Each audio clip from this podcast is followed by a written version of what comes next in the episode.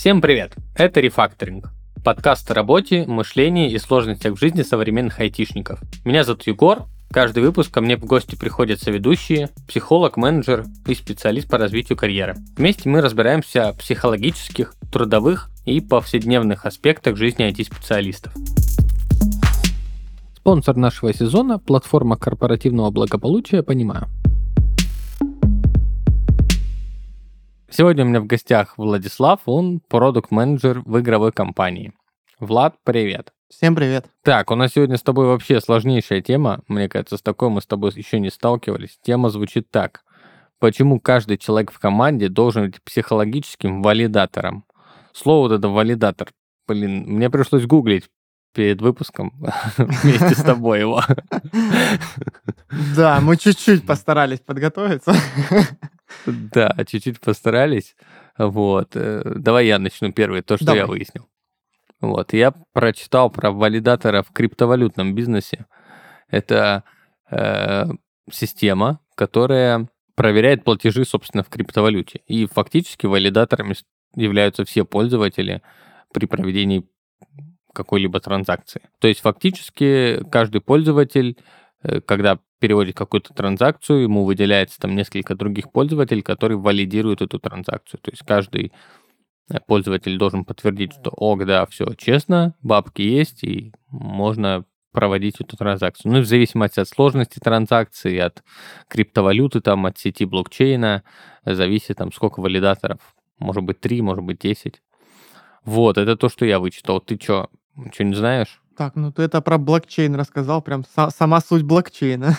Ну, по факту, да, да, блокчейн, он построен, получается, на валидаторах. Ну да.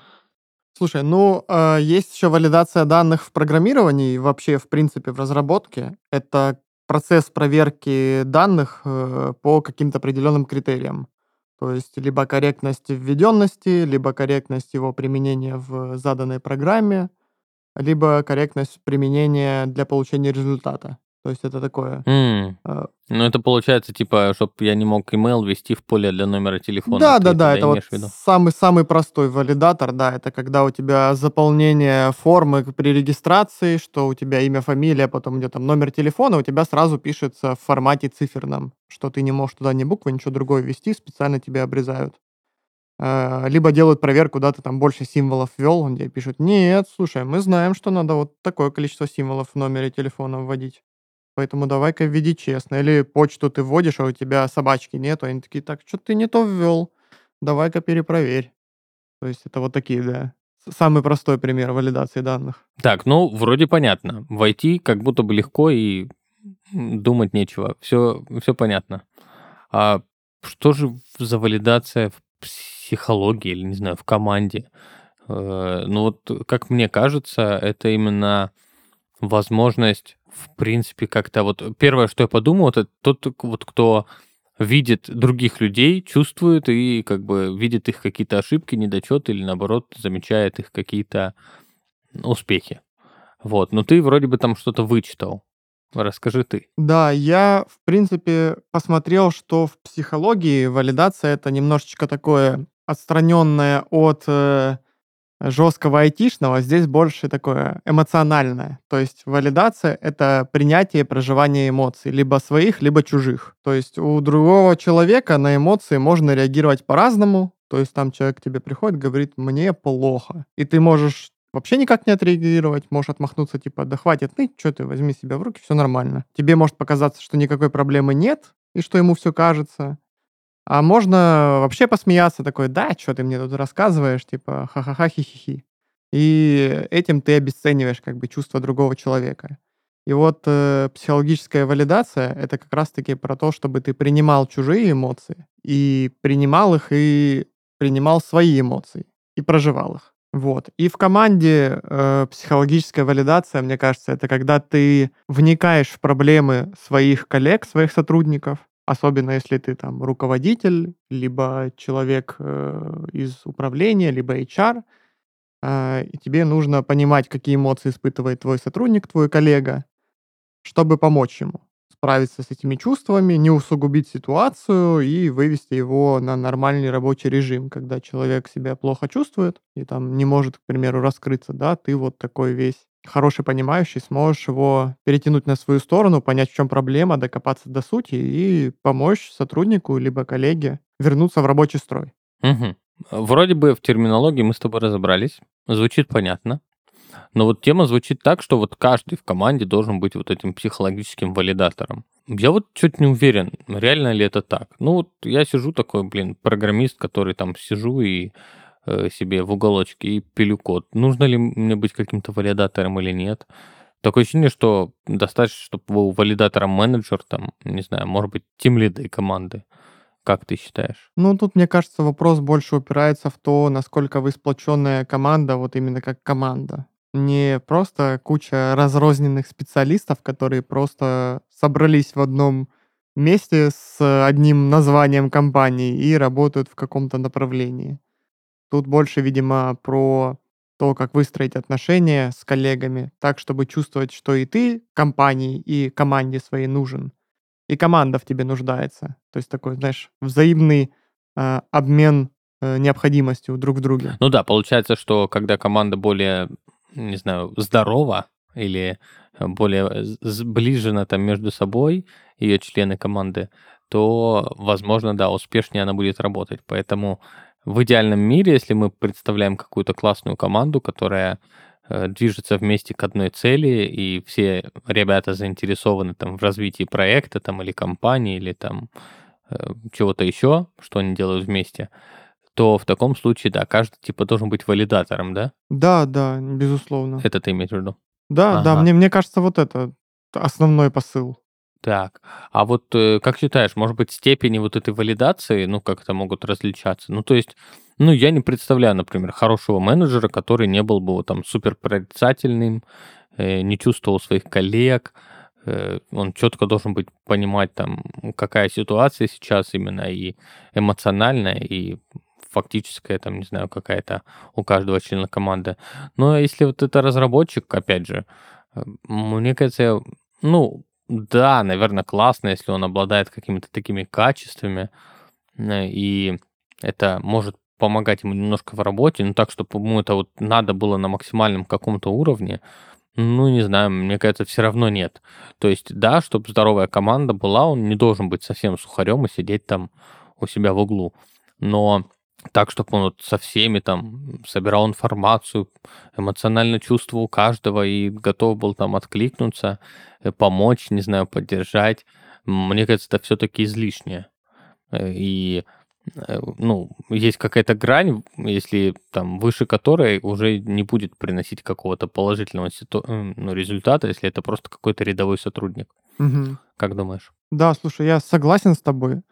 И мне кажется, что Тут, знаешь, даже не в том, чтобы каждый человек прям следил, занимался и все вот это делал на каком-то там уровне, а хотя бы э, базово понимал, что если, ну, условно, ты сидишь на собрании и слышишь, что какой-то сотрудник, э, ну, говорит, знаешь, ну, вяло, прям очень, что до этого он был, ты с ним полгода работал, он веселый-веселый, а сегодня он сидит, коротко очень отвечает, да, сухо там как-то.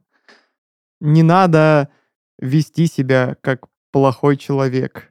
Оцени, э, что у человека, может быть, что-то случилось, что-то не так, что он расстроен чем-то. И веди себя соответствующе. Может, после собрания написать, слушай, все в порядке у тебя? Ну, такое даже базовое, знаешь, тебе не обязательно просто э, делать это, вот как ты говоришь, да, по максимуму во все это вовлекаясь, хотя бы на каких-то базовых уровнях. То есть, э, когда вы на своей там встрече, да, своим отделом, и кто-то из команды говорит, да, ребят, что-то у меня уже целую неделю все из рук валится, себя чувствую как-то плохо, и голова постоянно болит. Такой, ой, да ты себя накручиваешь все, давай, сиди, работай, типа, не выпендривайся. Так лучше не делать. Лучше, типа, блин, а что у тебя случилось? То есть прочувствовать эмоции чужого человека, понять, что он тоже человек, тоже испытывает какие-то эмоции, страдания, может быть, что-то у него случилось. И, ну, хотя бы немножко посопереживать. Так ты и сам не будешь выглядеть черстым сухарем со стороны, и команда будет э, такой теплой ноткой того, что ты относишься адекватно ко всем как к людям. но я тебя услышал. Я тут, пока ты рассказывал, тоже погуглил про валидацию и обратил внимание, что валидация — это не только принимать чужие чувства, это еще и принимать свои чувства. Да. Вот. И так ли это важно вот в работе? Э, какие там у тебя могут быть такие чувства, которые важны вот для работы, вот именно в рамках компании? Есть у тебя какие-то идеи про это? Слушай, ну, э, на самом деле во время работы ты ведь э, кучу эмоций проживаешь и можешь даже ну, на своем уровне не понять, почему у тебя такая эмоция происходит. То есть ты там бомбишь с какого-нибудь человека на собраниях, да? И не понимаешь даже почему, но ты вот думаешь, что бомбишь из-за человека, а оказывается, что ты бомбишь из-за какой-то там своей внутренней неприятия, своего внутреннего неприятия какого-то факта, либо тебе что-то раздражает там в окружении, либо в его общении, либо у вас там э, какая-то непрожитая эмоция есть вместе с этим сотрудником, да, что вы там когда-то поругались, нормально не пообщались, и вот друг на друга клык точите, условно говоря. И тебе, мне кажется, будет это выбивать с работы, потому что, ну, у меня на работе точно такое было, что э, я с э, сотрудником из другого отдела, мы так очень холодно общались, потому что сначала сотрудник на нас наезжал, потом мы на сотрудника, и мы вот такой, знаешь, э, взаимный обмен произошел. Пинг-понг. Да, да, да, вот такой взаимный обмен произошел, и какое-то время, достаточно долгое, мы работали, знаешь, вот так очень холодно. Хотя я стараюсь в работе со всеми своими коллегами выстраивать такие теплые доверительные отношения, где можно пошутить, э, где можно пообщаться нормально, что-то сказать, что-то обсудить, помимо еще работы, знаешь, чтобы у вас было вот нормальное чувство такое. Ну да, создает теплую атмосферу. Вот недавно из ситуации, где у меня чуть сердечко не остановилось, у нас есть директор департамента разработки, очень крутой специалист, вот. И мы... Э, у нас выливка должна была быть в понедельник. И я пишу в пятницу вечером, типа, ну что, привет, э, как у нас э, билды готовы, мы же все уже собрали, да, все хорошо. На пруф отправляем перед выходными. У нас там так ситуация некрасиво получилось, что перед выходными опруф получаем, ну, неважно. Такие, все, в сторону отправляем, опруф получаем. И он мне отвечает, типа, какие билды? Я такой, так, стоп. Ну мы же вот, мы же делали вот это. Он такой, да? Блин, не знаю, надо пойти уточнить. Не уверен, что у нас все готово. А это уже, знаешь, ну типа два часа до конца рабочего дня. Вот я такой, вот же ссылки, смотри, вот мы вот это делали, мы с тобой даже обсуждали это. Он, что ты душнишь, даже нельзя пошутить. А у меня, как у продукта, чуть сердце не остановилось. Думаю, ну все, класс, здорово. А, я думал, это ты что-то там пропустил и не а доработал. Вот, вот, видишь, подстебал да, тебя. Да, да. И вот, ну, вот такие отношения, мне кажется, хорошо, когда вы и пошутить можете, и пообщаться на какие-то темы, знаешь, и работа более легко строится, потому что вы не как в армии условный, здравия желаю, товарищ полковник, а вы адекватно общаетесь, шутите, работа идет легче. Я стал замечать, что чем э, теплее у тебя отношения с коллегами, чем легче вам общаться, тем лучше делается работа. Причем, ну, со всеми коллегами это работает. Вот у меня я выстроил отношения со всеми отделами, да, с лидами, со специалистами, с которыми я постоянно взаимодействую. У меня со всеми отличные отношения. То есть я могу пообщаться, пошутить. Э, у нас такое свободное общение со всеми. И работа строится гораздо проще. Потому что, ну, мы друг друга принимаем. Нет вот этих контов. Так, ну а не думаешь ли ты, что это может повлиять и в худшую сторону? Ну, типа, вот эта дружеская атмосфера, она лишает э, какой-то некой власти друзья, э, если вы, то ты уже теряешь вот эту вот вертикальную какую-то возможность управления. А это тут в уже... В приказном тоне. Тут уже как ты выстроил отношения. Как говорится, дружба дружбой, а служба службой. Поэтому, ну, все понимают, что если мы с тобой сейчас общаемся как друзья, то мы с тобой общаемся как друзья. Но если мы общаемся как коллеги, то соблюдаем субординацию на встречах, при общении по задачам мы соблюдаем субординацию, да, то есть, ну, у меня такого на практике, наверное, нет, потому что я э, научился за годы жизни, наверное, выстраивать вот такое отношение. У меня еще и яркий пример был, когда я на севере служил, служил офицером, по информационной безопасности. И я там хорошо сдружился с э, э, человеком с моего отдела. Вот, а он, получается, по должности был выше меня. То есть я был специалист дежурной смены, а он начальник дежурной смены. А, вот. И он как-то за нашего командира остался. Получилось так, что нам рабочий день уже закончился, и я такой, ой, да ладно, Игорян, давай, и я домой пошел. Он такой, нет, Влад, надо доделать, типа, эту задачу. А мы с ним, ну, уже года полтора-два, знаешь, вот мы тусим постоянно куда-то, ходим, все такое. И тут в этой ситуации вот он остается за начальника. И я, типа, говорю, да ладно, что ты завтра сделал? Он такой, нет, Влад, надо сегодня. Я такой, да ладно, Игорян, забей. И вот он в секунду переключается на, знаешь, такой вот командный тон. Типа, я тебе Мгм. сказал, что надо сделать сегодня. Я здесь остаюсь, работаю, и ты остаешься. И знаешь, вот у меня сначала был, вот мы с ним поругались прям, я все сделал, как он сказал, домой ушел. Я сначала так позлился на него немного, типа, ну что ты, блин, в самом деле? А потом подумал, Мгм. ну, а как... обидно и- со а- стороны, как будто да. дружбы, да. а как ему поступать? У него есть подчиненный, который должен выполнить задачу. У него есть начальство, перед которым он должен отчитаться по выполнению этой задачи. То есть, ну, это работа. И мы потом, типа, встретились, мы в тот же вечер поехали на батутах прыгать. И безо всякого, знаешь, без обид, без ничего, потому что, ну, мы просто обсудили, что, блин, братан, ну, это работа. Ничего личного здесь нет, я н- не злюсь на тебя, ничего не вкладываю, все нормально. Ну, круто, что вы, да, это осознали, это очень как-то и по-взрослому, и как раз-таки, наверное, отличный пример, что вот нужно быть как раз вот этим психологическим валидатором, Да, уметь, да, э, да. и Я, различать, чувствовать и понимать, где какая ситуация. я понимаю, что он как другу ко мне-то хорошо относится, но я его в конкретной ситуации на работе, я его подчиненный. Ну, понятное дело, что он будет действовать как начальник. Поэтому я вообще никакой обиды на него не было. То есть я в голове у себя подумал, прожил эту эмоцию, прочувствовал, что я испытываю, почему я это испытываю. И вот как-то логически, знаешь, в голове разложил. Потому что, ну, первая реакция была, конечно, злость, обида, типа, да что ты козел такой? А потом такой, да, да не козел он, это я дурак. Вроде бы все нормально. Ну, получается, да. То есть первая эмоция у тебя какая-то защитная, тем более типа друг, как будто он тебя э, предает в этот момент, да? Да, да, да. А и ты потом? такой, да ладно, ты что, мы же такие кенты, ты нашу вот дружбу сюда вот так вот, типа, хочешь опозорить Ой. такой ситуацией. Я сейчас вспомнил свою тоже историю, в принципе, э, в каком-то смысле похожую.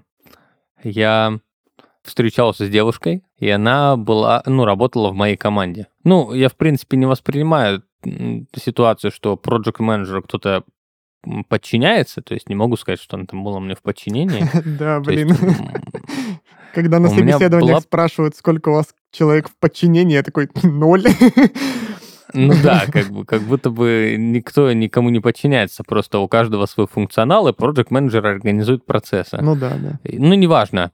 Э, То есть она была в моей команде, и я организовывал процесс ее работы, собственно. Поэтому, ну, в каком-то смысле, может, это считается подчинение, хотя у нее был там свой тимлит, которому она подчинялась. Ну, не суть. Ну, то есть в каком-то там, может быть, мире, или если бы это какая-нибудь была государственная компания, то явно я был бы ее начальником, там, через голову. Может быть, не знаю, не суть важно. И получается, в один прекрасный день что-то у нас там не получалось, мы не могли договориться, и она пожаловалась на меня моему начальнику. Плохо. Да, это было ужасно. То есть э, в этот момент у меня очень жестко смешались чувства, и я реально испытывал очень большую обиду на нее, как на девушку. То есть как будто бы это предательство. Вот она меня подставила, предала и пожаловалась. Но в целом это чувство довольно быстро прошло. Там, через какое-то время я отошел, и, ну, как бы я понял, что вот там в рабочем процессе реально я накосячил, типа. И она как э, сотрудник должна была так поступить. Но в тот момент это было прям обидно. Представляешь, ты такой встречаешься с девушкой, а она жалуется твоему начальнику на тебя. Вот. Ну, а потом вы закрываете ноутбук и спина к спине ложитесь в кровать, да? Да, на удаленке, да. Ну, пример- примерно так оно и было, да. Но все равно никому не пожелал бы испытывать подобные ситуации, как у тебя или у меня. Грустно, когда вот э, ты с друзьями или с близкими людьми в рабочих процессах сталкиваешься в каком-то Слушай, неком сражении. А я бы в свою ситуацию пожелал.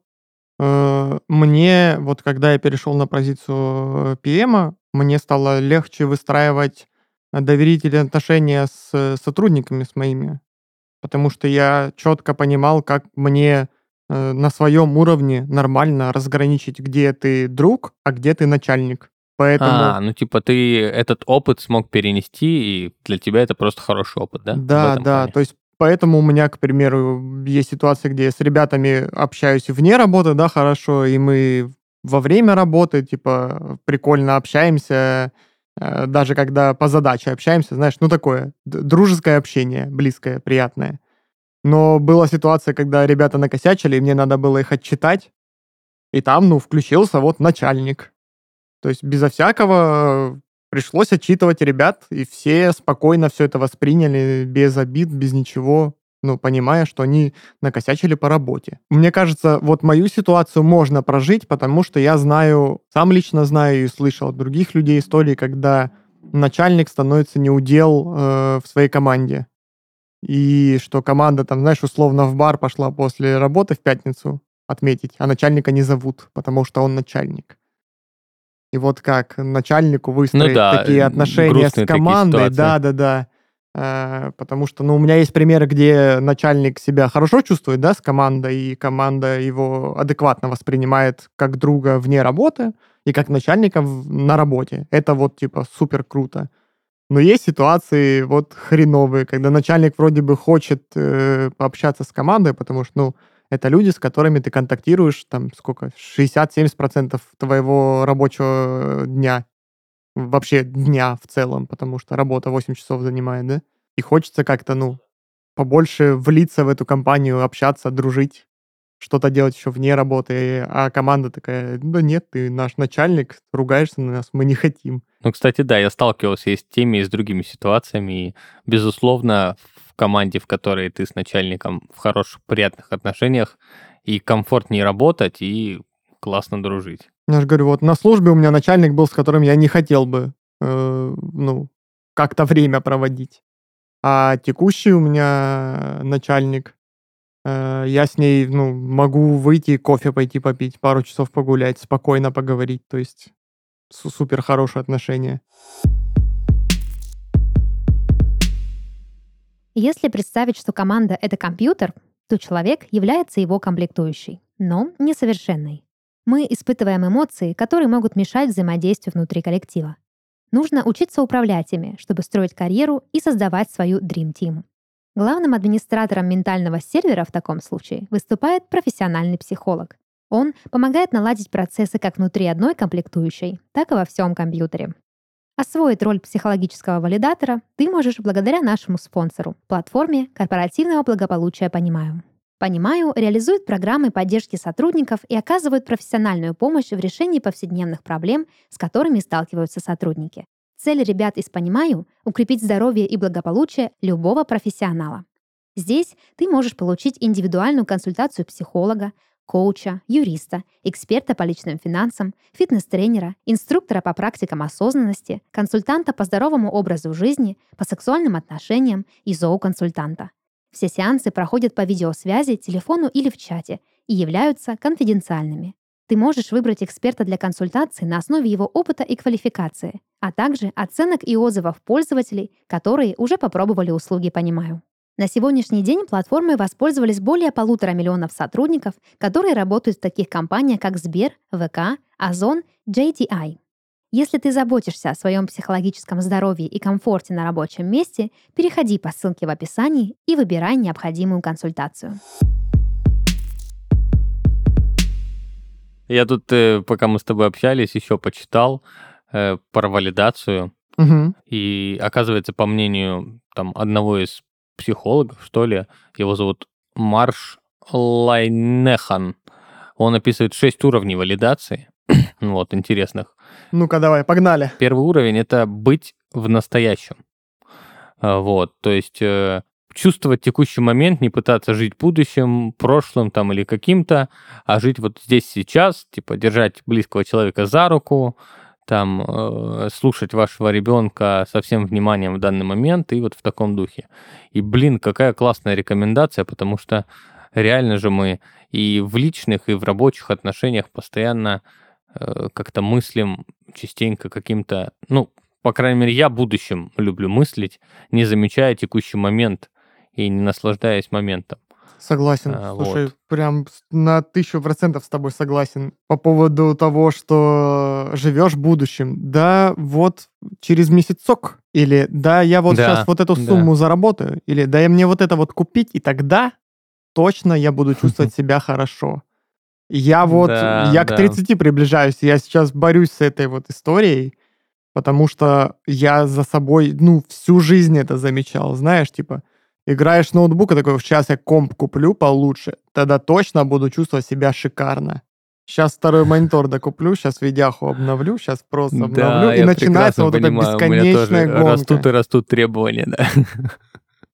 Я, кстати, давай я еще буду этот э, добавлять свое мнение с э, моих прочитанных книг, потому что я в этом году прям что-то плотно засел, начал читать книжечки. И вот я читал «Семь духовных законов успеха». Там было, кстати, про то, чтобы чувствовать себя в настоящем и чаще ловить себя на моменте, что ты вот находишься здесь сейчас и проживаешь конкретную эмоцию потому что мы из-за того, что, ну, эту эмоцию уже, к примеру, злость, там, счастье, да, там, сытость, любую эмоцию мы уже проживали, мы начинаем их проживать на автомате. Как в фильме «Клик» с пультом по жизни, когда он скипал, знаешь, вот эти рутинные моменты, и у нас так жизнь может пролететь. И в каких-то моментах, которые бытовые, да, условно, вы с девушкой э, сделали ужин и сели смотреть фильм.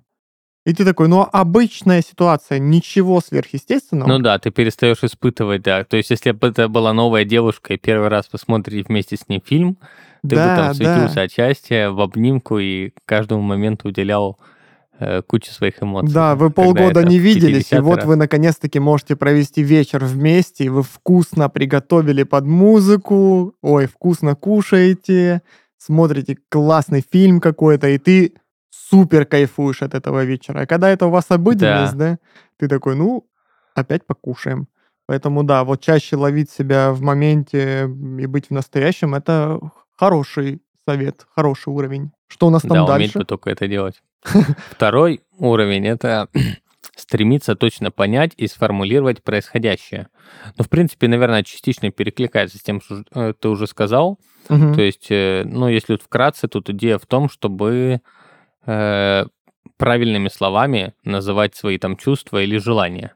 Ну, пример приводится такой, когда ты сотруднику что-то пытаешься там, э, у него что-то выяснить, а он может это воспринять как за критику или э, за какой-то наезд, а ты, например, пытаешься просто э, реально выяснить, почему что-то пошло не так, чтобы в будущем это устранить. Угу. То есть э, вот именно эмоционально и э, словами через рот правильно формулировать что происходит. Ой, это вообще безумно важно, потому что э, вот это умение правильно дать обратную связь или поговорить с человеком, э, это очень классное качество, особенно у менеджеров. Да, в принципе, у сотрудников тоже. Они же тоже должны обратную связь давать менеджерству. Да, и да, да. многие либо вообще боятся, молчат, либо э, говорят неправильными словами, что может либо обидеть, либо воспринято как-то неправильно быть. Ну, тут еще э, по поводу обратной связи еще надо понимать обратную связь, уметь ее воспринимать, знаешь, не в штыки. Ну да, с другой тебе, стороны, надо понимать еще. Что тебе там говорят, слушай, у тебя вот проседает в моментах, когда ты ведешь собрание, и ты такой, да, я охренительно веду собрание, вы ничего не понимаете, вы все козлы. И, типа, уметь воспринимать обратную связь, это тоже полезный скилл. А по поводу точно понять и сформулировать происходящее, это, это прям, да, у меня иногда бывают моменты, знаешь, когда ты неправильно можешь интерпретировать то, что ты чувствуешь, или то, как себя ощущаешь. У меня... Или вот... как чувствуют другие себя. Или как вот это как раз третий себя, уровень. Да. Третий уровень называется как раз, классное название, третий уровень — это чтение мыслей. И тут как раз говорится о том, что ты можешь неправильно считать какие-то чувства окружающих, да и, в принципе, свои чувства. И таким образом ты можешь там ожидать от человека что-то, что он тебя понял или не понял, или он хочет каких-то там с тобой взаимодействия какого-то или не хочет. И нужно уметь правильно понять, интерпретировать, и если ты ошибся, э, правильно это принять. Если тебе там дадут отпор или что-то скажут, скорректируют, какую-то дадут обратную связь. Да, да. Особенно, мне кажется, знаешь, на первых порах, когда ты вот только увидел эмоцию, тяжело очень считать и понять, что в действительности это за эмоция, потому что у нее там еще 600 слоев разных может быть, а если еще человек, знаешь, такой безэмоциональный, то есть есть, которые экспрессивные, да, такие, они прям по ним видно, что это за эмоция. То есть если человек злится, по нему видно, что он злится. А есть вот такие э, хиканы-программисты, у которых одно, ну да, одно лицо на всю эмоцию, да, и тяжело понять, что на самом деле человек испытывает. Ну да, тут, наверное, задача еще анализировать э, свои как-то действия через призму, может, своих действий пытаться ставить. Э, здесь есть, кстати, интересная вещь, которую я вычитал в другой книге. Читайте книги, ребята, там столько полезной информации, я в шоке. Начал Ужас. любить книжки, да.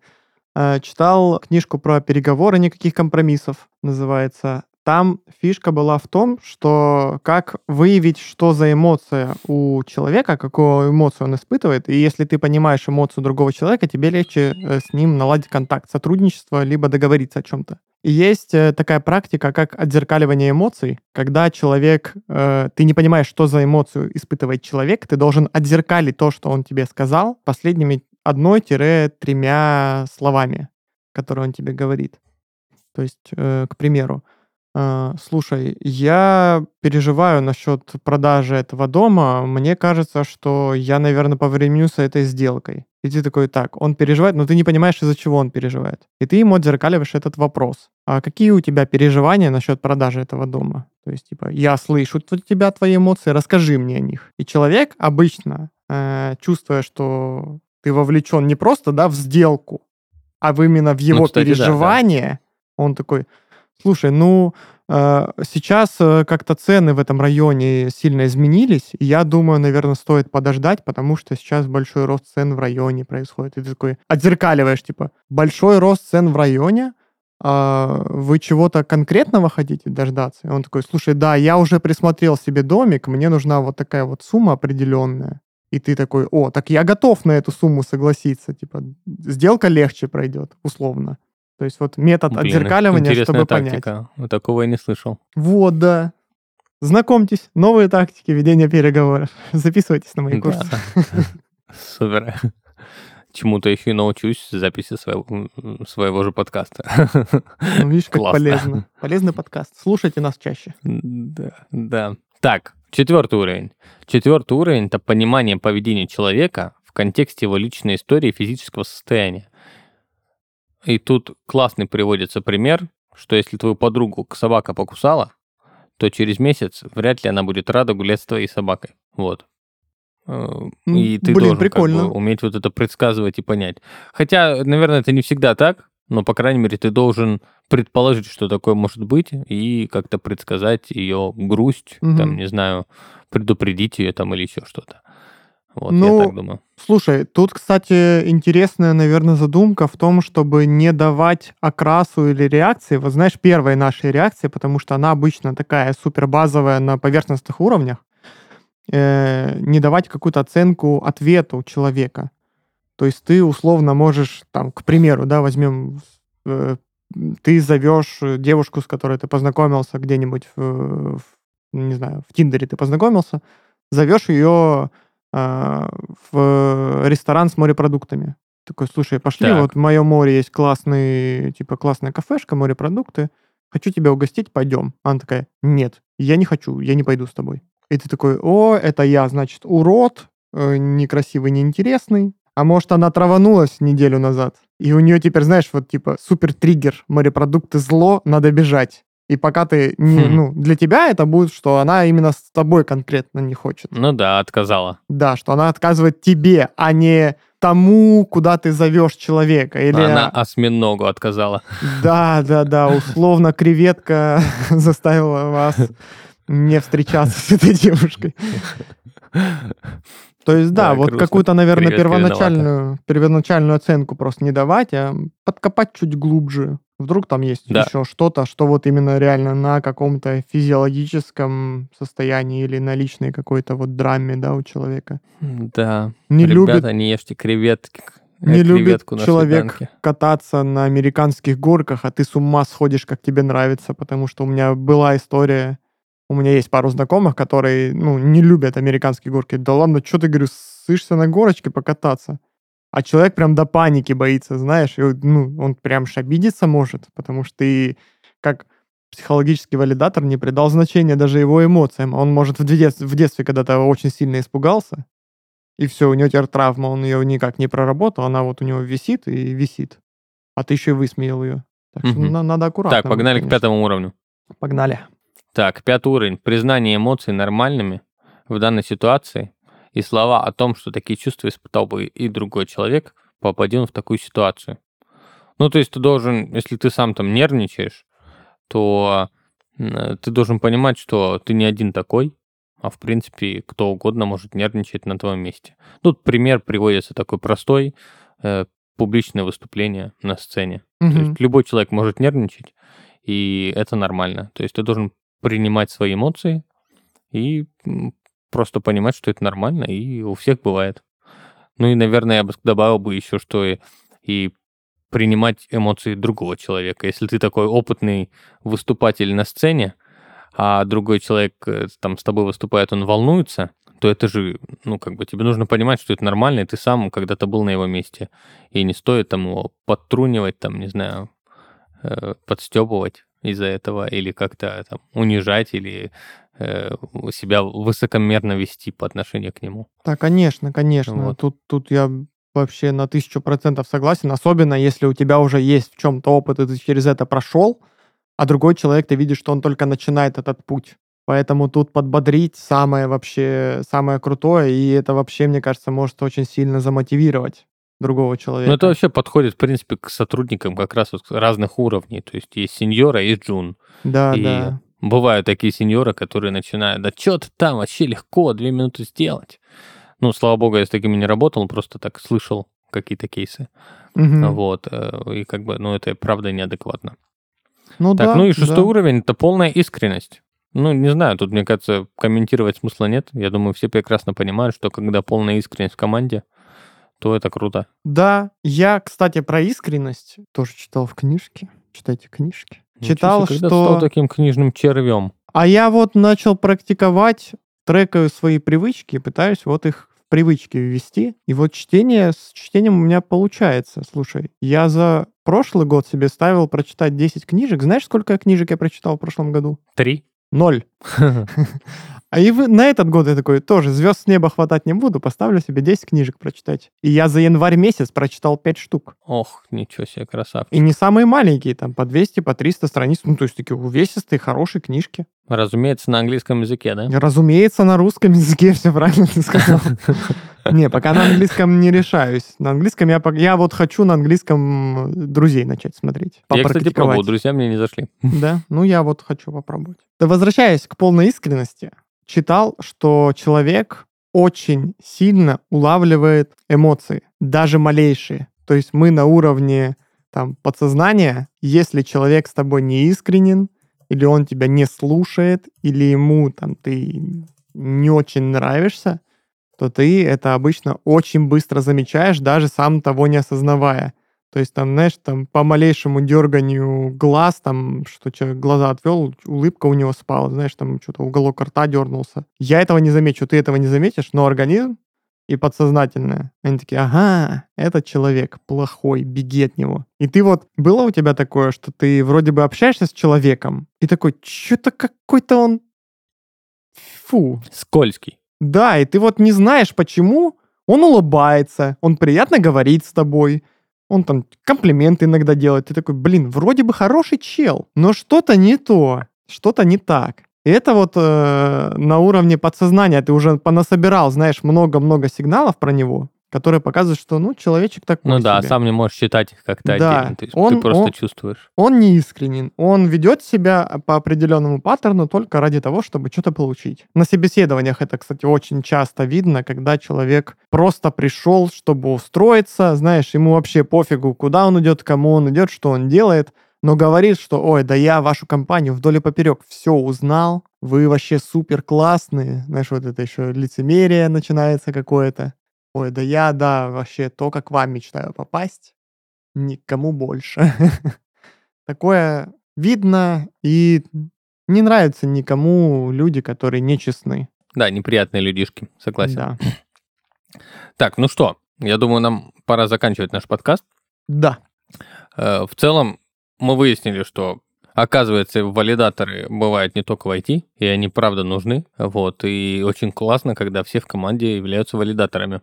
А вначале мы говорили, что тема какая-то сложная, непонятная. Вот и разобрались. С пользой провели. Да, Время. слушай, здорово.